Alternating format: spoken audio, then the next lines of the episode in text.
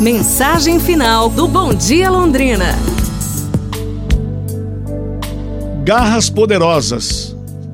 Um rei recebeu como favor dois filhotes de aves de caça e os entregou ao mestre da cetreira para que os treinasse para a próxima temporada de caça. A caça era o entretenimento dos nobres da época enquanto esperavam por alguma guerra.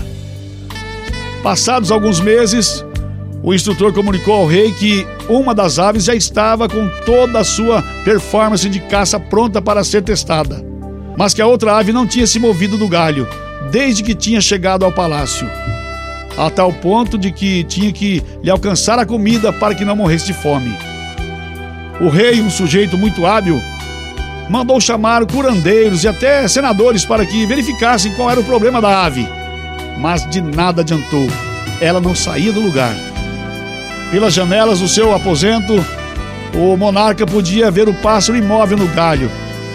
E mesmo assim com aquela pose autêntica, seu corpo delineado, faltava assim aquela qualidade principal que era voar.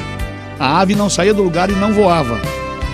Publicou por fim um anúncio entre seus súditos, procurando alguém que ensinasse o pássaro a voar.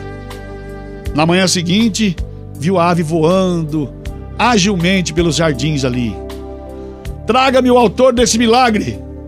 Eu quero recompensá-lo e aprender a sua técnica, falou o rei. Quando o sujeito se apresentou, ele perguntou: Como conseguiste isso? Tu és mágico por acaso? O homem respondeu: Não, Alteza.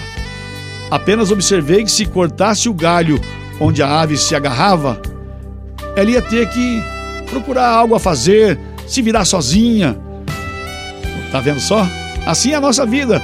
Se a gente ficar acomodados, sem buscar algo a mais, com certeza a gente também vai ficar no mesmo lugar. Bom domingo para todo mundo. Aquele abraço do Luiz Carlos Vermelho e daqui a pouco começa o Rádio Sertão. Vamos juntos aí fazer um bom dia.